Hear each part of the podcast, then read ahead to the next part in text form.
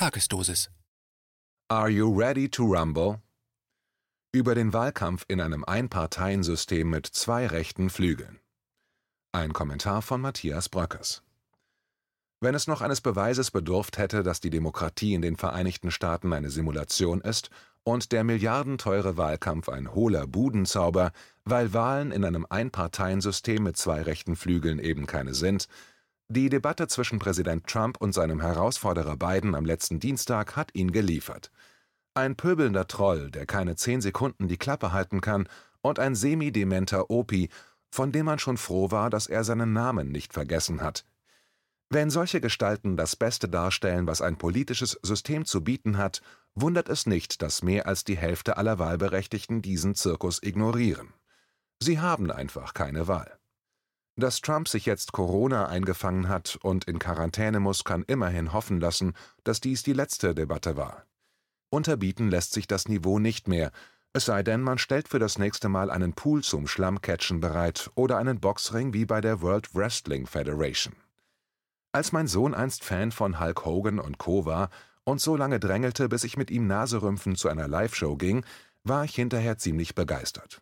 Alles hatte so ausgesehen, als würden sich die Kämpfer wirklich wehtun. Nach dem Match Trump gegen Biden notierten die Medien indessen als Höhepunkt, dass Sleepy Joe dem Pitbull Donald tatsächlich einmal ein genervtes Shut up zurief. Und das war's auch schon mit inhaltlicher Auseinandersetzung, mit Opposition, mit einer politischen Alternative. Keiner will eine Krankenversicherung für alle. Keiner will den astronomischen Rüstungsetat schrumpfen, keiner will Großkonzerne besteuern und einen Green New Deal will auch keiner. Zwar plapperte Biden kurz davon, dass ich so ein Deal selbst finanziere, und Trump kläffte irgendwas von Sozialismus dazwischen, musste dann auf Nachfrage aber zugeben, dass er einen Green New Deal ablehnt. Er favorisiere den Biden-Plan. Den hätte man dann gerne gehört, wie überhaupt mal irgendetwas Konkretes. Immerhin, beide sind für saubere Luft und sauberes Wasser. Und jeder meint, dass er das besser kann als der andere, der ganz schlecht ist und immer nur lügt und überhaupt ein Versager. Weil das Video schwer erträglich ist, in der Schriftversion ein verlinktes Transkript. Kurz vor der Schlammschlacht hatte die New York Times noch enthüllt, dass der angebliche Milliardär Trump 2018 ganze 750 Dollar an Bundeseinkommensteuern bezahlt hat. Irgendetwas Illegales oder gar Gelder aus Russland, waren aber in der Steuererklärung nicht zu entdecken.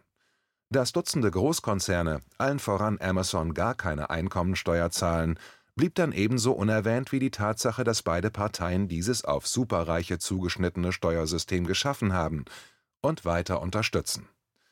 Auch das Trump-Lager zog vor der Debatte noch einen Pfeil aus dem Köcher. Das Schreiben des nationalen Geheimdienstkoordinators James Radcliffe nachdem die Russiagate-Vorwürfe gegen Trump eine Erfindung des Clinton-Lagers gewesen sein sollen.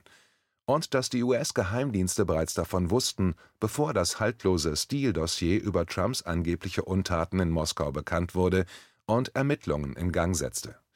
Ihr Wissen verdankten die US-Dienste laut diesem Schreiben dem Ausspionieren eines russischen Analysten, der offenbar davon Wind bekommen hatte, dass der Einbruch in den Server der Demokratischen Partei russischen Hackern angehängt und Trump einer nicht vorhandenen Russland-Connection bezichtigt werden sollte. Laut dem Schreiben des obersten US-Geheimdienstlers, das die New York Times als russische Desinformation bezeichnet, wurde auch Präsident Obama über diesen Verdacht informiert. Doch der hatte, ebenso wie weitere hohe CIA-Beamte und die Chefs des FBI, keine Bedenken, die Crossfire Hurricane genannten Abhörmaßnahmen und verdeckten Ermittlungen und im Konzert mit den Großmedien die Russiagate-Verschwörungstheorie hochzufahren. Nicht gegen das Team Clinton, das das gefälschte Dossier in Auftrag gegeben hatte, dessen dubiose russische Informanten dem FBI schon bekannt waren, sondern gegen das Team Trump. Nicht gegen Hillary, die den neuen Kalten Krieg anheizte, um von dem Skandal ihres gehackten Servers und dem Betrug an Bernie Sanders abzulenken, sondern gegen Trump, dem dann auch in den aufwendigen Impeachment-Ermittlungen und dem millionenteuren Mueller-Report keine Fehltritte in Sachen Russland nachgewiesen werden konnten. Dass diese Zusammenhänge erst jetzt veröffentlicht und dokumentiert werden, weitere Dokumente sollen noch folgen, liegt nicht am aktuellen Wahlkampf, sondern an der Blockade der Deklassifizierung geheimer Dokumente durch Betroffene, namentlich der jetzigen CIA-Direktorin Gina Haspel, die 2016 als ehemalige Stationschefin in London die CIA-Geschäfte mit dem britischen MI6 koordinierte, dem ehemaligen Arbeitgeber von Christopher Steele, der dort sein Fake-Dossier verfasste. Dass Trump in der Debatte triumphierend tönte: Zitat, Sie planten einen Coup vom ersten Tag an, aber wir haben sie erwischt. Wir haben sie alle erwischt und wir haben es auf Band. Zitat Ende, heißt nun nicht, dass die Verantwortlichen auch zur Rechenschaft gezogen werden. Obwohl der Einbruch in das Büro der Demokraten im Watergate-Haus, der einst Richard Nixon den Präsidentenjob kostete, verglichen mit diesem Skandal nachgerade lächerlich erscheint. Denn hier hat nicht eine kleine Klempnertruppe mal nächtens die Konkurrenz ausspioniert, sondern die Spitzen von CIA, FBI und Regierung haben mit illegalen Methoden systematisch versucht, einen unerwünschten Präsidenten zu demontieren. Wobei es aber eigentlich, wie Caitlin Johnstone meint, gar nicht um Trump geht. Zitat Die gängige Demokratische Parteierzählung bestand darin, dass Untersuchungen über mögliche Absprachen zwischen dem Trump-Lager und Moskau klären sollten, ob die US-Regierung auf höchster Ebene von einer feindlich gesinnten ausländischen Macht kooptiert worden war, wobei unzählige Experten zu Beginn von Trumps Amtszeit behaupteten, dass diese Untersuchungen dazu führen würden, dass Trump in Ketten aus dem Weißen Haus gezerrt würde. Das gängige Narrativ der Republikanischen Partei lautet, dass der Präsident das Ziel eines sanften Putschversuchs des tiefen Staates war, bei dem falsche Behauptungen über russische Absprachen aufgestellt wurden, um ihn aus dem Amt zu entfernen, weil er dem tiefen Staat die Stirn geboten hatte. Wie die meisten Parteierzählungen sind beide falsch. Es ist richtig, dass die konspirativen Behauptungen, Wladimir Putin kontrolliere heimlich die Exekutive der US-Regierung, gefälscht waren. Richtig ist auch, dass das Russiagate eine psychologische Operation war, die von Kräften des US-Geheimdienstkartells gefördert wurde, welche manchmal kollektiv als Teil des tiefen Staates bezeichnet werden. Obwohl dieser Begriff in den letzten Jahren weitgehend bedeutungslos geworden ist, weil die Trumpisten seine Bedeutung in Demokraten und alle, die Trump nicht mögen, verdreht haben. Aber sowohl Republikaner als auch Demokraten irren, wenn sie glauben, dass Russiagate etwas mit der Amtsenthebung von Trump zu tun hatte. Russiagate war nie eine tiefenstaatliche Operation, die auf Trump abzielte, Russiagate war immer eine tiefenstaatliche Operation, die auf Russland abzielte. Sie können sicher sein, dass dies zutrifft, denn obwohl Russiagate keine wesentlichen negativen Auswirkungen auf Trump hatte, hat es die Räder für die Eskalation vieler neuer Aggressionen des Kalten Krieges gegen Russland geschmiert.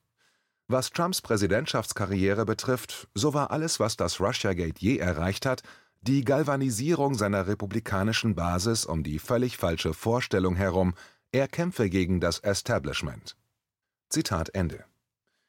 Womit wir wieder bei dem Einparteiensystem mit zwei rechten Flügeln und seiner Kontrolle durch den militärisch-industriellen Komplex wären, sowie der Simulation von Demokratie und einer Präsidentendebatte auf Hauptschulhofniveau.